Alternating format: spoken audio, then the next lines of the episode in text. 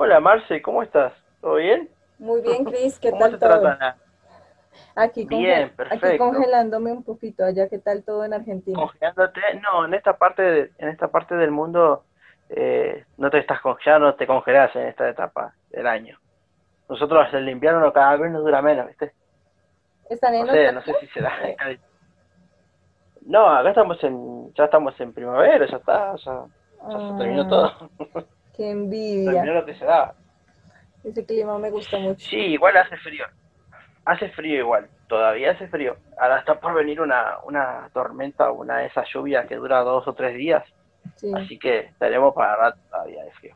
Pero bueno, ¿cómo te trata el aislamiento obligatorio la semana 5000, ya que llevamos? Semana 5001 acá siguiendo haciendo rayitas en la pared, esperando a que se termine esto. Pero mm, de sí, pero dentro de todo sobreviviendo. Ahí vamos sobreviviendo de a pocos.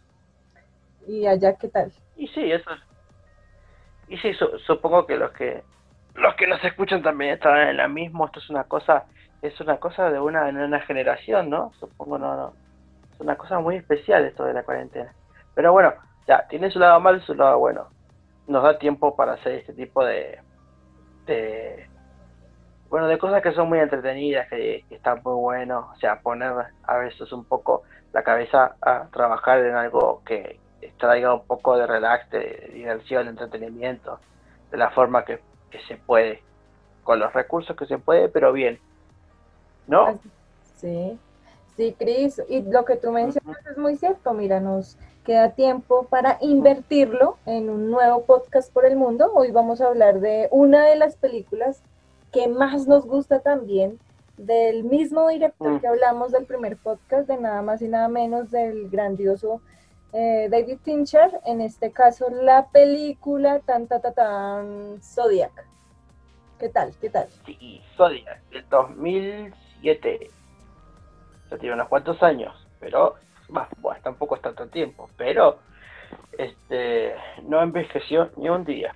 La verdad que este David Fincher tiene un tiene un, un ojo para, no sé, una, un ojo artístico tan grande que eso la verdad que eh, digo Zodiac, Conger, eh, Seven, todas parecen, ni- ninguna envejece, sea, todas pueden ser de la misma época y capaz que alguna tiene 10 o 12 años de diferencia con la otra, pero a veces cuando el, lo que haces sale tan bien, es como que no le ves, no le encontrás el, la, fecha de vencimiento, ni la fecha de elaboración. Tan bueno que, pero bueno, es- esta película es, es, es- creo que los dos pactamos en, en hacer nuestro segundo podcast con esta película porque era muy buena, no se podía narrar esta película. Oye, Cris, y tienes razón, porque ya pasaron 13 años y yo siento esta película como muy contemporánea. No la siento como vieja, como un clásico, no, siento la peli como reciente, como si fuera algo recién salido del horno. Sí, sí, sí, sí, totalmente. O sea, eh, más allá de que la película en sí es buenísima, porque la verdad que si tengo que hablar, este, ¿cómo se dice? Digamos, desde un punto de vista de, de cinematográfico, la película es buenísima, la trama es muy buena en, en lo que está basado. O sea, eh, hay un montón de puntos para, de- por, en donde la podemos abordar. Así que, ya, no sé, la verdad que Sí. creo que el tiempo que tenemos es muy poco para hablar de esta película que es tan, pero tan buena. Bueno, antes de que empecemos, Eh, quiero bueno. que, antes de que empecemos, quiero que me cuentes eh, ¿qué año fue la primera vez que la viste y cuántas veces te has visto esta película? Yo no sé si la vi tantas veces, pero sí la... Va, yo tantas veces es relativo. Yo cuando digo no tantas veces la vi, la vi no sé, seis veces capaz. Eh, no, pero eh, dos, o tres veces, dos, dos o tres veces la he visto. O sea, hace mucho que no la veo, pero dos o tres veces la vi. Eh, la, pri- la primera vez que, que la vi me agarró por sorpresa. Eh, bueno, hay que recalcar que hechos reales.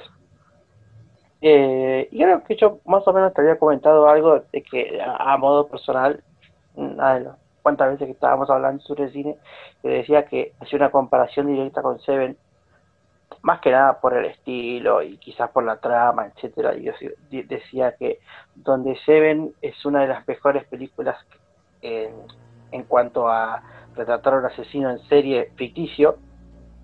Eh, Zodiac es una de las mejores películas en cuanto a retratar a un asesino serial verdadero. Entonces es como que te el mismo director que hace, hace como los antípodas de un mismo género, entonces yo digo, no, esta película es tremenda. No te digo de mirarla en, en, en tándem con Seven, pero hay un paralelismo que no se puede, que no se puede negar.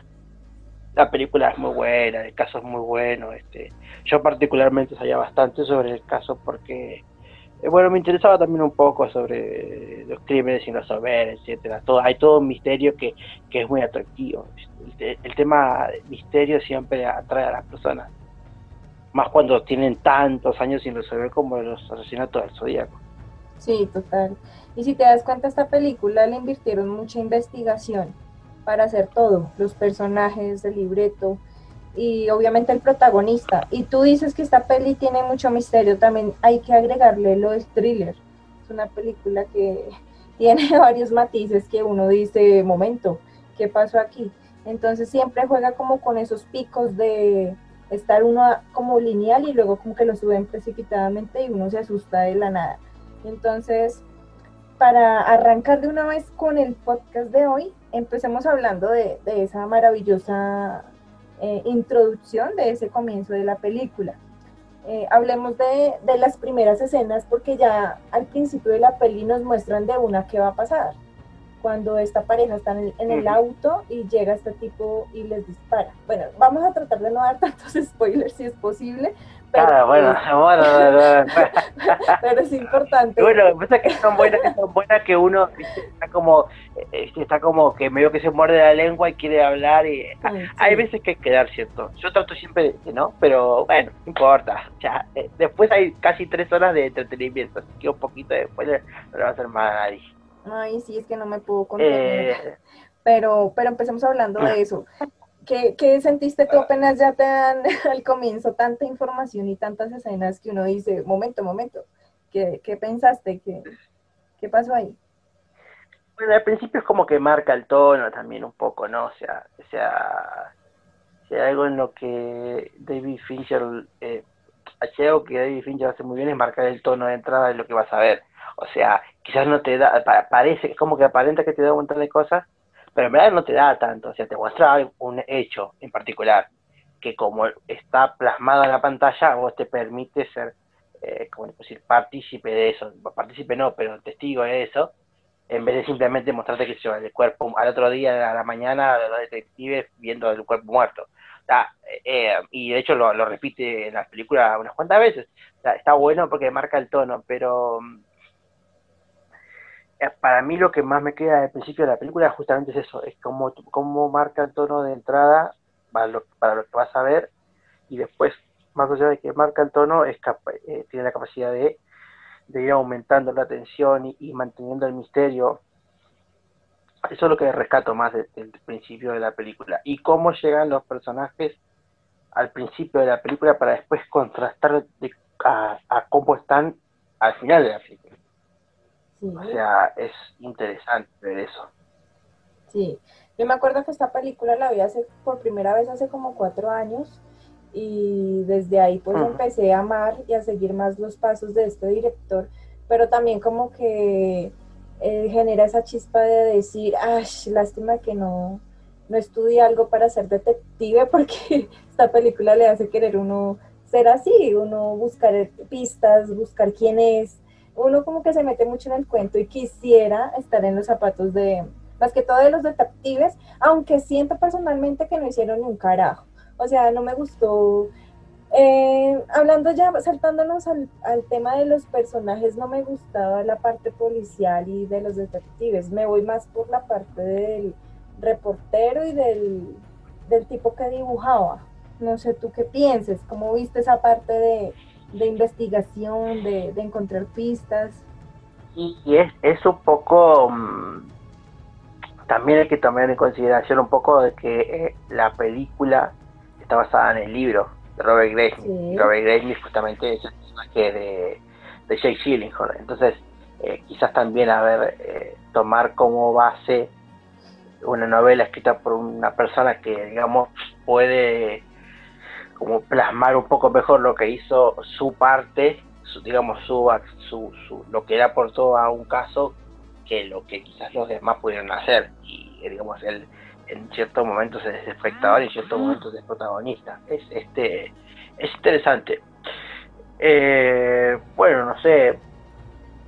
Eh, a mí la parte policial me gusta porque me gusta que sea un poco atípica también, porque la realidad es que si uno investiga un poco los grandes casos, el Zodíaco es uno de los grandes casos, uno de los grandes misterios de, la criminalística mundial. O sea, el Zodíaco lo conocen en todos lados. Hay referencias al, personaje del Zodíaco, a la persona del Zodíaco en muchas obras. Es una cosa ya es más conocido que Jack el Destripador.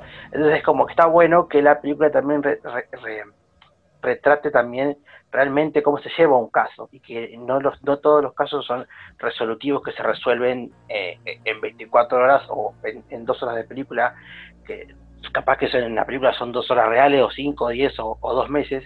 Hay casos que son tan complejos que llevan toda una vida. Entonces, me gusta que la película también acompañe a personajes y vaya dejando personajes de lado y, que muestre esa transición también de, cómo afecta a nivel emocional a alguien que quizás quiso hacer algo pero simplemente no se pudo porque era toparse con un callejón sin salida, con otro, con otro, con otro. Entonces, esa parte me gustó. Yo, o sea, lo veo bien plasmado en lo que puede ser la, digamos, seleccionado de la policía en la situación y en, la época en la que pasó. O sea, no lo veo mal.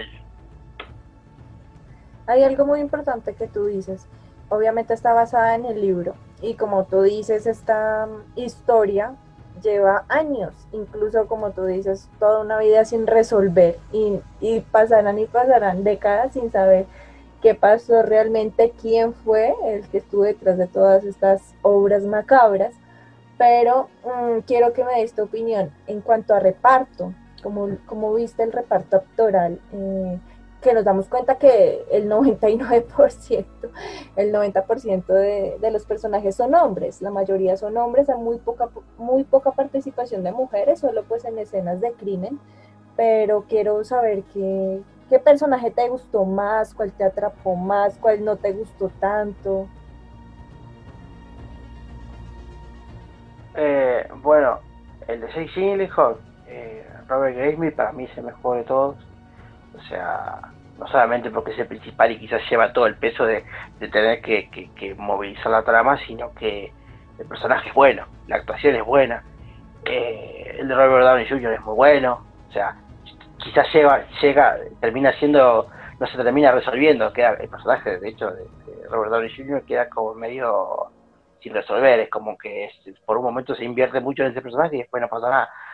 Eh, pero es bueno también. Eh, a mí me gusta mucho Anthony Edwards como actor, pero eh, tiene un buen papel también, corto, pero bueno. y después el, actor que hace de Arthur Lee Allen, el principal sospechoso, lo hace, muy bien también, tiene como una mirada como entre... Y es medio intimidante. Ah, de todos los sospechosos, este fue el que más me atrapó y del que más desconfío. Y la película es como que sugiere, en realidad también, en la vida real también se sugiere mucho que ese, esa persona, Arthur Allen, fue, es el que más tiene, eh, digamos, no se pudo comprobar, pero se supone que este Arthur Lee eh, es quien supuestamente cometió los crímenes o es lo que es con el que contra el que más se tiene pruebas, pero bueno. Y acá en la película también lo, sugieren bastante, porque si no lo ponen como el culpable, porque no podrían hacerlo, sí sugieren que es un tipo que eh, algo hizo. Eh, pero bueno, la, la, la, mejor escena para mí eh, no solo es una en la que aparece Jake Gyllenhaal con un con un actor que aparece cinco minutos, eh, que él va a visitar a una persona que tiene una pista, después se da, en la del sótano. después, no, ¿en serio? después se da cuenta. No, en serio yo iba a nombrar también esa como mi escena favorita. esa escena estuvo. No, es que es tremenda. Ajá. Es que es tremenda. Estuvo muy bien realizada. Mm. Sí, sí, sí. O sea, es más con sutilezas. Eh, ahí yo digo, este, eh, ves la expresión en la cara de, Robert y es como que, uy, ¿qué estoy haciendo acá? Me tengo que ir, pero allá. Y el otro tipo como súper amable, pero a la vez súper intimidante y fue como una... ¿Quiere ir el tipo le dice, ¿hay alguien arriba? ¿Estás seguro que estás solo? Y otro dice, ¿quiere ir a revisar? Y yo, no, me quiero ir ya de acá. Y te pone súper nervioso. O sea, es como un, un, es como un terror sutil. Yo, es para mí esa escena esa escena que dura que cinco minutos es la que le da el mote de, terror, le da esa tinte de terror, porque es como, si me queda acá dos minutos más, el tipo me mata. Y, es buenísimo cuando él se quiere ir, la puerta está cerrada y el otro le abre y es como que lo, sigue intimidando y el tipo se va corriendo y ¡ah! es muy buena.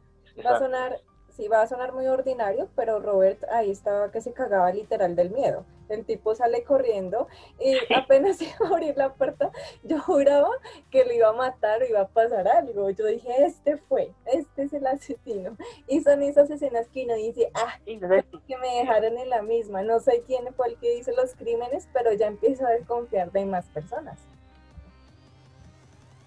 Sí, pero aparte, este, si no fue él, algo sabía, porque no, es muy bueno, el manejo es muy bueno. Y bueno, y así es toda la película, es una montaña rusa donde quizás estás tranquilo un rato y después pasa algo que otra vez te pone, o sea, si yo tuviera que definirla para, para cerrar más o menos mis impresiones de la película, eh, dura casi tres horas, pero yo en ningún momento siento de, ¿cómo, se alarga? ¿cómo que larga que está? O, o, me aburrí o, o, empecé a hacer otra cosa que no sea ver la película. Cuando una película que dura casi tres horas te mantiene las casi tres horas invertida ahí, es porque es buena, es porque es buena y, no, hay, no hay vuelta que darle. O sea, son tres horas que uno está ahí y estás como, ¿y pero este quién es? ¿Pero qué, qué es lo que está pasando? O sea, para mí es muy, muy, muy buena. Sí, porque hay películas que son largas y uno a la larga se termina durmiendo o haciendo otras cosas, pero esta lo mantiene a uno como la expectativa de saber, bueno, ¿y qué va a pasar? quiero recalcar otra escena para mí que fue súper importante y que también me gustó demasiado, cuando el tipo va en el coche y se lleva a la mujer que tenía el, bebé, que tenía un recién nacido, bueno, un bebé de brazos, y ella se tiene que arrojar del carro, no muestran literal, pero uno siente esa angustia como que le va a pasar algo. Y esa escena también me gustó. Eso también. Sí, sí, eso también, sí, sí, sí. O sea, eh, y, va de, y vamos de nuevo, es, una muestra de cómo maneja eh, eh, la tensión de una manera que no necesitan un terror más más gráfico más o más digamos más terror sino que ya con una escena que te tensione según como esté como esté planeada va a ser más terrorífica que, que, un volcán de sangre por hablar groseramente entonces para mí es Sí, esta peli, no nos muestra, esta peli no nos muestra como gráficamente lo que va a pasar, pero sí deja como a nuestra imaginación lo que pasó. Entonces a cada rato está jugando también con nuestra mente de complementar las cosas. No, no le entregan todo así de una, sino nos dejan eh, en la mente varias cositas que no podemos visualizar en la película. Es verdad, es verdad. Y de nuevo, si la tuvimos que comparar con, digamos, con Seven, que es con lo más con lo que más se puede comparar por el tema de director, etcétera, etcétera, es mucho menos visceral que Seven. Seven es visceral, en momentos ah, es muy fuerte.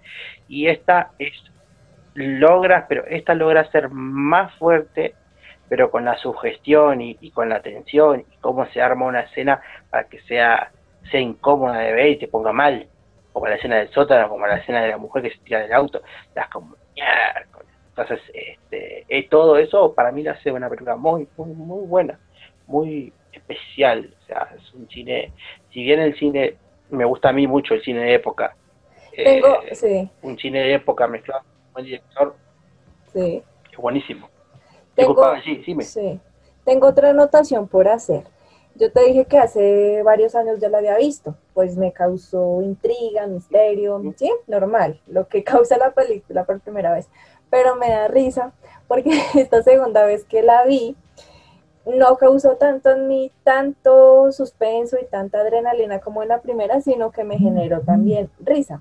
¿Por qué? Si tú te acuerdas en la etapa, en la escena final, cuando están, entra Robert y se encuentra con este tipo y se ven a los ojos y ponen una canción súper romántica. Entonces uno dice como que están rompiendo el hielo o, están haciendo una sátira o qué. Pero me parece que el ah. soundtrack que utilizan es innecesariamente inoportuno, porque en vez de uno como adentrarlo al, al punto del suspenso, en, en, en, esta oportunidad lo que hice fue reírme, porque tú, mientras estás mirando a los ojos como que, ¿qué pasó aquí? Porque pusieron esa balada romanticona. Entonces son ciertas cosas que ya viéndola tantas veces uno se da cuenta de la profundidad que tienen, aparte del soundtrack, como también de símbolos que tal vez no nos percatamos en las primeras veces que vemos las películas. Sí, sí, sí, por supuesto. Yo siempre pensé que eso de esta parte que mencionas vos era por, no sé, a veces algunas películas hacen que nosotros tengamos la mala costumbre de, sobre, sobre pensar demasiado las escenas fue, ¿lo hizo por tal cosa o, simplemente fue una mala decisión? Yo siempre pensé que eso venía por el lado de, que también este Smith tiene una obsesión muy grande por el asesino. Entonces como que eh, en un momento su, deja su vida de lado, deja todo de lado para atrapar a este tipo, entonces como que ese tipo se vuelve el centro de, de su existencia prácticamente. Entonces cuando pasan esa música, yo me pensé, ¿será por eso o, no? Entonces nunca supe, ¿no? Porque es como, digo, no, creo que lo estoy pensando demasiado. Entonces, pero sí, sí, te entiendo lo que me decís. Es como, ¿qué, pasa acá? Total. Pero bueno, o sea... En esta oportunidad, como no vamos a profundizar sobre el director, porque ya lo habíamos hecho en el anterior podcast, eh, hablemos de otras escenas. Otra escena que también me causa como emotividad, risa y a la vez como ternura, es cuando Robert está con sus hijos y está buscando pistas y lo llaman y le dicen, ¿alguien te está ayudando? Como que voltea a mirar y dice, no, esto eh, son unos colegas y son los hijos. Entonces eso también es gracioso. Son partes que le hacen romper el hielo y no te mantienen como tenso, como el espectador tensionado toda la película, no. Te van relajando con su, con su humor, con el soundtrack, con escenas que son, si lo vemos por el lado como familiar son como muy emotivas, como que no estás solo en el caso, pero sí hay otras personas que te ayudan. Por ejemplo, la esposa le daba la espalda y le decía como que ya deje el caso así, usted no es detective, no, no, usted no tiene por qué investigar eso. Pero ya después como que se acostumbra y dice, bueno, vea la noticia, bueno, haga tal cosa, pero al final ella decide irse con los hijos porque piensa que los va a poner en riesgo. Y si nos damos cuenta, Mm, comparándolo un poquito, que no quiero hacer comparaciones, pero comparándola con Seven, la mujer siempre fue sumisa y estuvo ahí junto a él. En esta película no, nos damos cuenta que la mujer le da la espalda y como quien dice, pues resuelva el caso solo si está muy interesado en hacer justicia. Y nos damos cuenta que la mujer, a pesar de ser tan callada, de, toma varias decisiones que implican que Robert esté solo y se enfrenta eh, y bueno, ya para, para, finalizar nuestras maravillosas escenas, hablemos la de la del tipo del reportero, cuando lo echan del periódico y eh, va Robert a visitarlo y él vuelto nada con su cara decepcionada y el amigo como, no, tranquilo, tenemos que resolver el caso y él como que ya, ¿para qué? Ya pasaron tantos años, deje así. Lo mismo cuando Robert iba detrás del, el detective y él le decía, ya supérelo, dele ya fin a, esta historia porque no, no vamos a poder, no, no se supo quién era. Y a pesar de, ser tan insistente, de ir a la biblioteca, de buscar qué significa, qué significa el zodiac, porque pues es un símbolo que, uno dice, bueno, y de verdad, ¿qué significa? Entonces todo esto, eh, su empatía por el caso y ver cómo los demás lo rechazan también es como feo, porque en vez de mostrar su ayuda, su apoyo, lo que hacía Robert era seguir junto a sus hijos y, era como un poco patético ver esto, que al final no llegó a ningún lado, pero que tal vez sí estuvo frente a frente del, psicópata. Claro. Eh, y bueno, por, o sea, hay una, una realidad, vámonos, eh, a mí justamente todas estas cosas me gustan, esta, esta progresión de, de ver cómo eh, avanza el caso o, o, justamente no avanza el caso a través de los años y cómo también afecta a los personajes involucrados. Porque, vámonos, hay, hay una realidad en, en, en este tipo de casos que, que se extienden a través de los años y es eso que lo famoso que dicen que si un caso no se resuelve en 48 horas no se resuelve más. Acá en esta película se ve muy muy muy a flor de piel eso. O sea el, zodiaco se el, asesino del zodiaco se instaló en la, en la cultura pop prácticamente, prácticamente por su misticismo por no saber quién es. De hecho en muchos este en muchos medios siempre se bromea con eso de que atraparon al zodiaco como diciendo sea, es como atrapar un fantasma.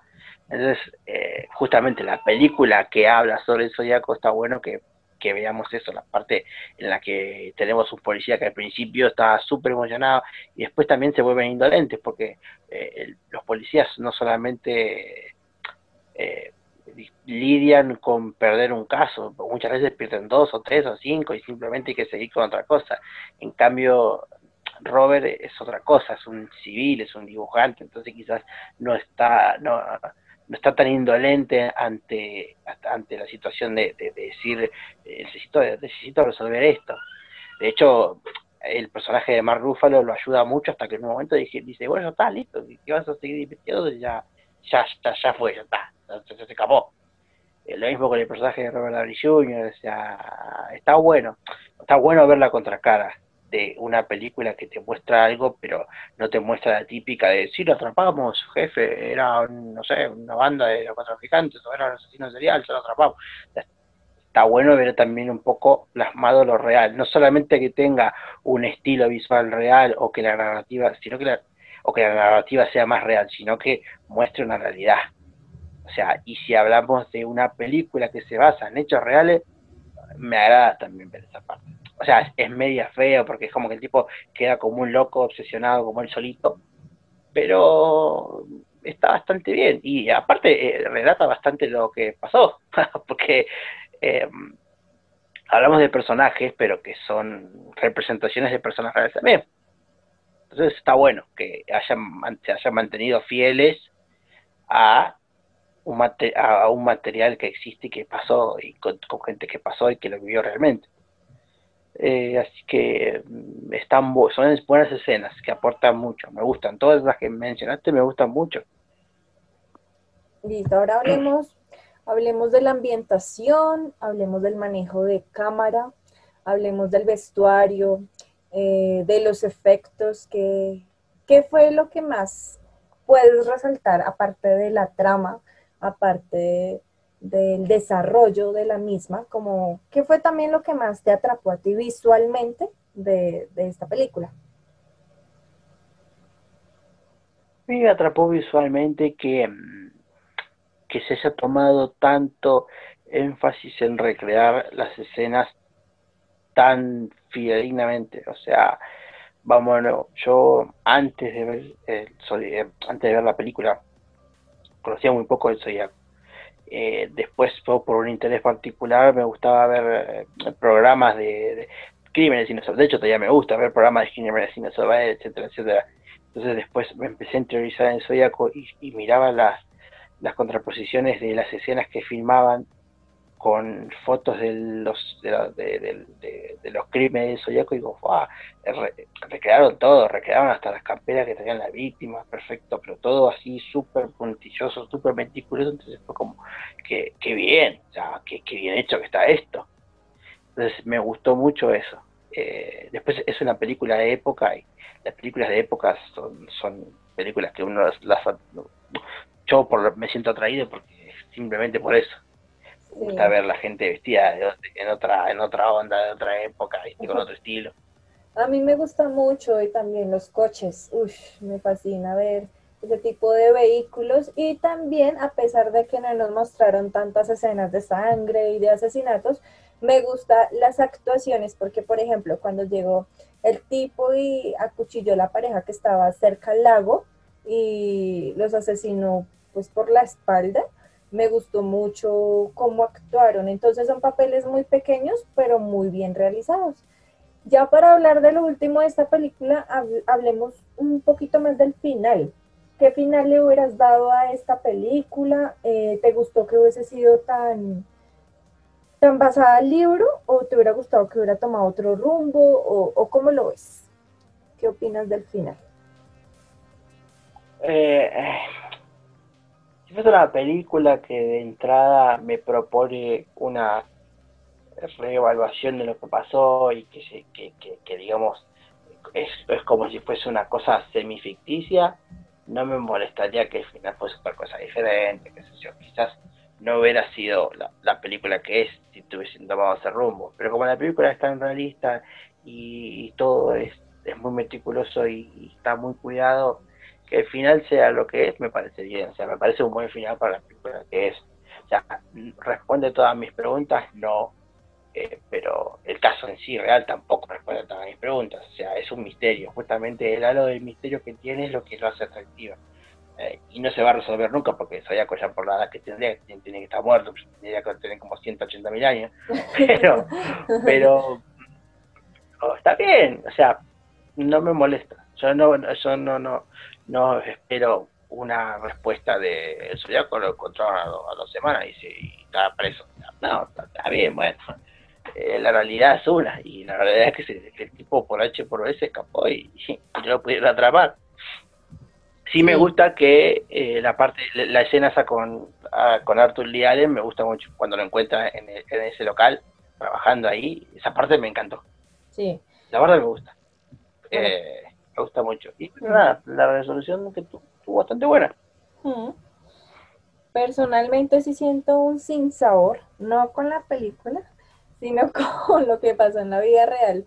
Porque pues yo sí lo había pensado, como que eh, habrá algún ser humano que haya cometido tantos crímenes y jamás lo hayan descubierto. Siempre me llegué a cuestionarme eso y yo, bueno, pues sería como genial realmente uno poder hacer tantas cosas y que al final no se den cuenta que uno fue el asesino.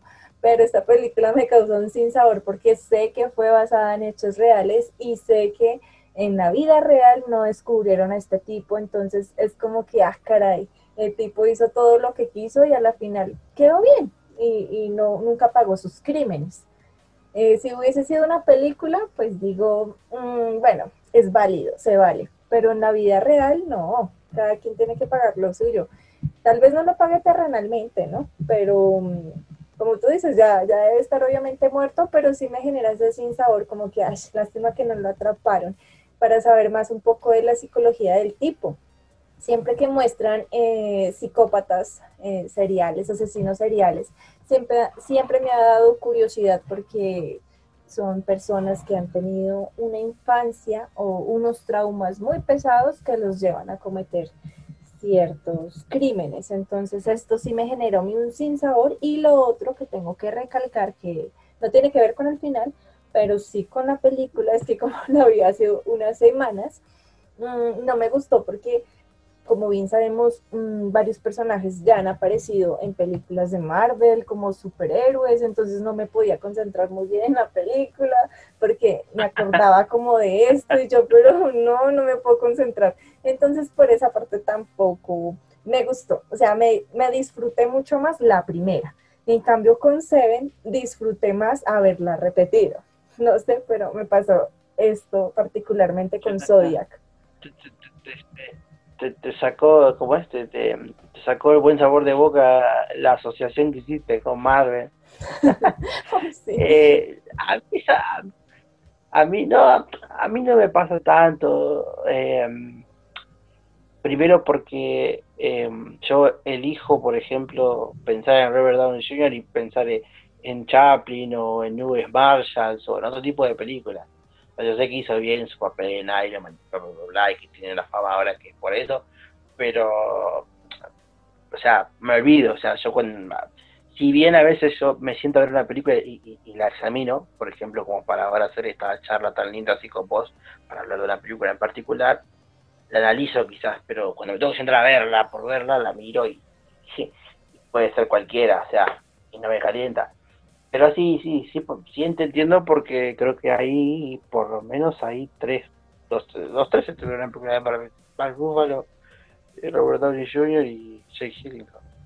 Sí. Y no sé si alguien más, pero como pero al ritmo que viene todo, van a estar todos actores, van a haber, para haber hecho algo en Marvel, porque hoy en día sacan 85 películas este, de Marvel por año. No. Ajá. Pero bueno, eso, eso, eso, eso, es tema para otro debate. Sí. Eh, ¿viste? Y bueno, es para, para acá, gusto del consumidor. Bueno, ya hemos visto unas películas bastante extremadamente buenas, bizarras y llenas de mucha investigación, muchos crímenes y quiero que eh, me prometas que vamos a hacer un podcast sobre una de las sagas que más amo con mi vida y que también tiene que ver sobre un psicópata que es nada más y nada menos que Hannibal. Entonces quiero que te apuntes para tratar sobre, ¿por qué no? Cada película y si no, pues la saga completa. Porque a pesar de que este tipo mm, tiene esa manía por comerse la carne humana, me gusta mucho el tipo de crímenes que hace y cómo se sale mm, bien librado de algunas eh, escenas, pero que después paga cárcel, pero vuelve y se escapa y vuelve y le pasan ciertas cosas. Entonces me gustaría también que tuviéramos ese espacio para hablar sobre Hannibal. sí, obvio, si aparte ahora estamos en octubre, estamos recién empezando octubre, recién estamos empezando octubre, se me el terror, podemos, tenemos para, uff, tenemos para rato, para hablar de un montón de películas. Eh, es, es una muy buena, una muy buena propuesta, me propusiste algo muy bueno. Yo tengo muchas películas en la cabeza, pero no estaba pensando en eso, así que ya me tentaste. Hay que, ahora hay que apuntarla para nuestro próximo encuentro, para echarlo de, de, de, los inocentes, en Rojo, Hannibal, la que, por la que quieras empezar. Así es. Y ustedes que nos están escuchando en otra, en otra parte del mundo, quizá en Argentina, México, Chile, Perú, Ecuador, el país que sea, dejen abajo en los comentarios qué les parece Zodiac para los que ya la vieron.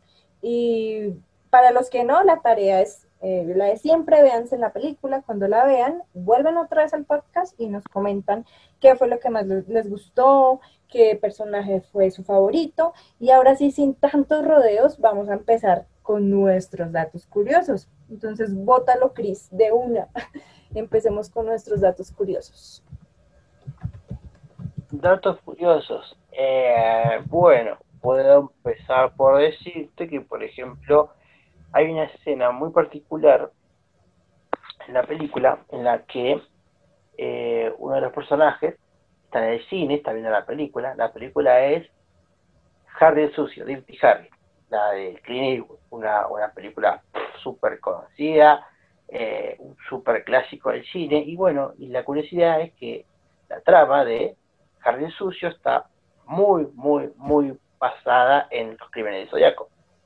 Eh, Harry Callahan es un detective en San Francisco que, bueno, o sea, hay una referencia gigantesca, de, hay una influencia muy grande de todo el tema este de Zodiaco en esa película, por eso, justamente, en el Zodiaco la referencia cuando uno de los detectives está en el cine. Están ahí, están viendo la película, se pone mal, se va. Este, justamente porque la película les recuerda mucho de lo que no puede resolver. Este, que fue un lindo, un lindo toque, un lindo, linda referencia. Claramente, una muy buena referencia. Bueno, vamos con el segundo. Pero bueno. Dime. No, perdóname, me, me colgué. Em, es una linda referencia. ¿Queremos hacer una y una? Sí, Te digo algo más. ¿Tenés, algo, tenés tiempo para te tira algún dato curioso más que puedas llegar a saber o no saber. claro que sí, Cris. Mira que hay algo que me llamó mucho la atención de esta película y es que el director, eh, quien ya hemos repetido varias veces que es muy pro, que es un, genio del cine, eh, pues nada más y nada menos que David Fincher a los dos años, eh, pues empezó a vivir en California y él pues vivió esa época de zozobro. Me da también miedo con la escena relacionándolo con la vida real, cuando el tipo eh, manda su, su carta al periódico y dice que va em, a tomar un bus escolar y va a asesinar a los niños. Entonces, imagínate en la vida real este director pasar por esas cosas ah, teniendo tan corta edad y los papás también, cómo vivir con esa zozobra. Se dice pues que gracias a esto David Fincher pues se inspiró para hacer Zodiac y obviamente Seven, ya que vivió como en este ambiente de, de crímenes en plena California. Ajá. Sí, sí, sí, sí, lo había escuchado eso, que él de chico este, vivían con el miedo, con la incertidumbre, o sea, ya para la época esa era como que había agarrado una popularidad grande y la gente era como, no te quedes sola en la calle, no estés dando vuelta mucho tiempo porque te puede pasar algo. O sea, era un nivel de paranoia colectiva interesante. Eh, en un dato más, más trivial que el tuyo, pero igual también interesante, eh, otra película de otra saga muy buena se inspiró también en Zodíaco. ¿Cuál? Mucha gente no lo sabe, mucha gente no lo sabe, pero El Exorcista tiene varias secuelas, no tan buenas como la original. La original es una obra de arte. La original es una obra de arte, pero la segunda parte, que bueno, más o menos, más o menos mala, y una tercera parte en la que hay un asesino que se llama el asesino Géminis o el Gemini Killer, que también está muy, muy basado en el asesino de Zodíaco, es el Exorcista 3. Eh, aparece bastante en la película y de hecho tiene una relación muy grande con la figura de Zodíaco. Es como lo mismo, es como una especie de Zodíaco con otro nombre. Eh, y lo usaron en la película, en esta película de 1990, si no me equivoco. sí. vuelve a aparecer el padre Carlos, me haya muerto. pero, pues, no tenía ni idea de lo que estás diciendo, qué dato tan sumamente curioso. Película, hay películas que están muy olvidadas por lo malas que fueron o porque no, no vivieron, no pudieron sobrevivir a la sombra de, un clasicazo como el original. Sí. Ahora vamos con el cuarto dato curioso que me parece muy interesante. Eh, como bien se sabe, pues Fincher se inspiró en, este libro, pero los efectos que podemos ver, por ejemplo, en las escenas de, de crímenes, como la que había mencionado, de cuando asesinan a esta pareja cerca al lago, no se hizo con sangre como tal, no, para nada. Todo esto fue en postproducción todos los efectos lo hicieron desde el ordenador porque primero no tenían como mucho tiempo para centrarse en, en rodar estas escenas y segundo porque sentían que los efectos le daban como el toque más realista, aparte que varias partes de San Francisco pues no eran tan, tan notorias como en 1969, entonces para hacerlas un poco más realistas también cambiaron una parte de, las calles, de, las casas, de, todo lo que podemos visualizar. Y siento que no, no, no me percaté de los efectos. O sea, si no hubiera leído este dato curioso, ni siquiera me, me hubiera percatado de que utilizaron efectos. Sí, es que el tema de los efectos es que el tema del efecto es como maquillaje, ¿no? O sea, te pones un poco y está bien si te pones demasiado se nota y queda horrible. y en este tipo de películas se usa con mucha, o sea, no es Star Wars, ¿viste? O sea, es solo un poquito acá, un poquito allá, entonces queda bien.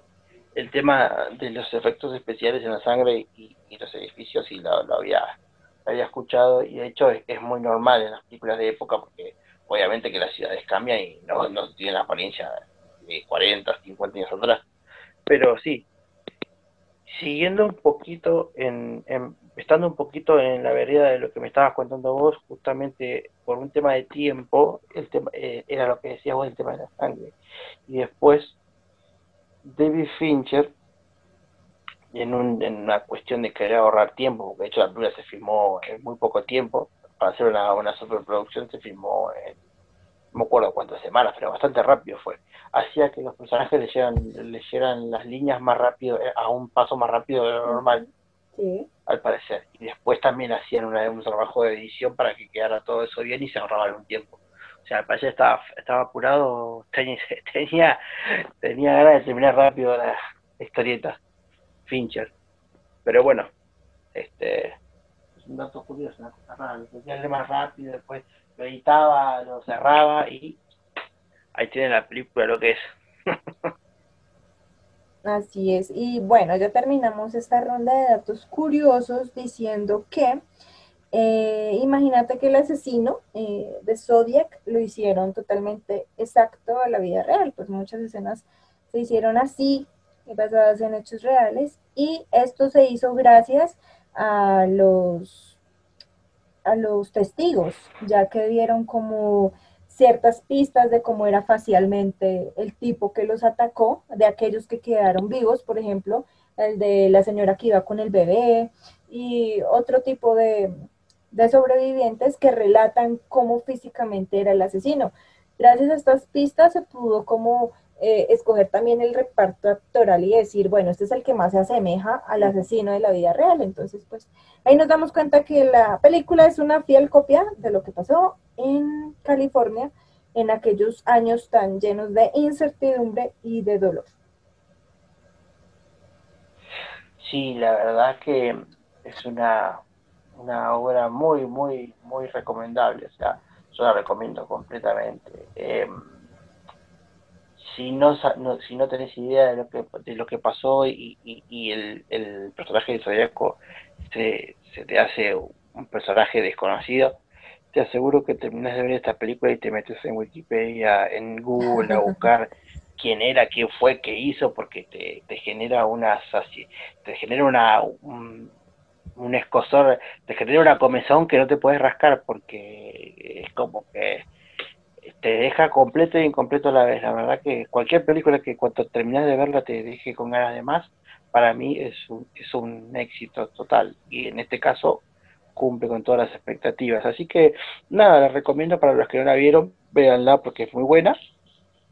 Y bueno, ahora tenemos que enfocarnos a ver cómo superamos estas dos entregas que estamos haciendo hasta ahora que son muy, muy buenas. Así es, Cris es una fascinación tremenda, igual cuando vemos películas basadas en libros, nos dan ganas de, leer el libro o viceversa. Leemos el libro y sabemos que hay una adaptación cinematográfica, entonces uno quiere correr a ver, quiere correr eh, a buscar qué hay detrás de todo esto, que nos muestra el mundo del cine que es tan maravilloso. Bueno, Cris, este fue el podcast del día de hoy porfa, recuérdanos que se viene para el mes de Halloween. de qué películas vamos a hablar, que ya estoy muy intrigada y quiero que los que nos estén escuchando sepan lo que se va a venir. Uf, hay de todo un poco. Este, bueno, hay que terminar de cocinarlo, pero ¿qué teníamos para este mes? De todo un poco, terror con ciencia ficción, Alien, clásico del 79 Seguimos con eh, Alien. Eh, con algo de Silent Hill también por ahí. también, una muy buena película, o sea, un poquito, un poquito bastardeada quizás por, por ser una adaptación cinematográfica de un videojuego, entonces es como que tiene un estigma de entrada, pero la película es muy buena, hay que verla, hay que verla, porque la verdad que merece la pena. O sea, se, hizo, se puede ver que se hizo con mucho cariño. Entonces hay un poquito de todo. Hay terror, terrores, terrores es el tema que encierra todo lo que vamos a hacer este mes, pero es un terror muy variado. Por ejemplo, eh, tenemos un terror como, como el de este podcast, que es un terror más eh, realista, con historias reales, basada en historia real. Tenemos Silent Hill, que es un terror eh, tipo más mefistofélico. Media hora y no, no podemos. No podemos ser tan Largamos de, de la última parte y termina. Listo. Entonces, retoma y, yo doy el final. Decime. Retoma si yo doy el final y ya. Como decimos. Eh, bueno, listo, entonces empiezo. Eh, bueno, entonces en recomendaciones para este mes hay todo un poco, hay terror, pero terror por todos los frentes. Tenemos eh, Alien, un clásico de los 70, entrado en los 80, una película que para, que marcó un presidente en el género de terror y de ciencia ficción. Me encanta, mi, favorita, particularmente la película que amo, me encanta, la veo cada vez que puedo. Y tu favorita, no sé si favorita, pero la que te gusta mucho por lo que me dijiste, Silent Hill. Claro que sí. Película del 6, basada en un videojuego del mismo nombre, de mucho éxito, eh, muy querido. La película, eh, como toda adaptación de videojuego, no se la tomó muy en cuenta, pero a mi modo de ver es muy buena, es muy entretenida. Se nota que se hizo con mucho cariño. Así que este mes vamos a tener un mes ocupado y va a estar bastante, va a ser bien divertido. Pues tenemos de todo, terror más eh, el estilo Seven, Zodiac, como venimos hasta ahora, un terror un poco más realista, terror con ciencia ficción con Alien, terror más diabólico, mefistóbélico con Silent Hill, hay de todo, tenemos, eh, o sea, el tema que cierra todo esto es terror, pero tenemos un poquito de todo. La verdad que está muy bueno, es un lindo mes para hablar de buenos clásicos de terror, así que ahí vamos, se va a poner divertido. Mejor dicho, Cris, no los vamos a dejar descansar de suspenso en suspenso, intriga intriga, terror, mejor dicho, de todo un poquito. Cris, recuérdanos en dónde te pueden encontrar, dónde te pueden seguir, cómo apareces en Instagram, qué es lo que tú publicas. Habla un poquito de lo que haces. Bueno, yo, a mí me pueden encontrar como revisitando clásicos en Instagram. Por ahora estoy solamente ahí y cuando tengo tiempo libre me junto con vos, hermosa persona que me sacás del, día a día para hablar de buenas películas. Así que, ¿sabes qué? Te adoro y contás conmigo para lo que sea. Eh, revisitando clásicos en Instagram. Eh, cada tres o cuatro días subo a mi feed, subo alguna reseña de todo tipo de películas. Hago eh, ciencia ficción, acción, drama, thriller, eh, terror. Mm, la verdad que mi espacio es una ciclotimia tremenda, no sé si refleja lo que yo soy como persona o qué, pero si quieren una buena guía de lo que deberían ver o, simplemente encontrar una buena película, por lo que me dicen en mi Instagram van a encontrar buenas opciones para ver de fin de semana en esta cuarentena que se pone larga y extensa, bueno, por lo menos aprovechemos para ver buenas películas, ¿no? Así es, como lo escuchan, entonces si quieren buscar un muy buen clásico, una muy buena película, vayan a buscar una vez revisitando clásicos en Instagram. De todas maneras, aquí abajito en la cajita de descripción les vamos a dejar los links para que vayan y miren. Recuerden que nos pueden buscar en Spotify, pronto también en Discord y en bueno, ahí vamos creciendo de a poquitos Vamos de a poquito, de a poquito a poquito. Vamos de a poquito, no hay afán. Pero bien. No hay afán, la idea. Ajá, la idea. Como está todo ahí, que está todo parado, bueno, nosotros parados y todo, seguimos avanzando. Seguimos trayendo el buen cine a, a, a la vista de todo el mundo. Esa es la idea. Así es, Chris, la idea es bueno, Marcia, la verdad que yo la pasé muy bien. Como siempre, hablar con vos es un, es un, es un gusto. Es un yo, también, yo también la paso muy bien hablando de, de cine contigo, vuelvo a entrarme totalmente en la película, entonces es revivir un poquito de, ese cine que tanto, pero tanto nos gusta. Y bueno, ustedes que nos están escuchando, eh, recuerden estar muy pendientes de otro podcast por el mundo. Estamos hablando, Cris, un gusto, un abrazo enorme hasta Argentina. Chao. Dale, dale, un abracito, cuídate. cuídate. Va.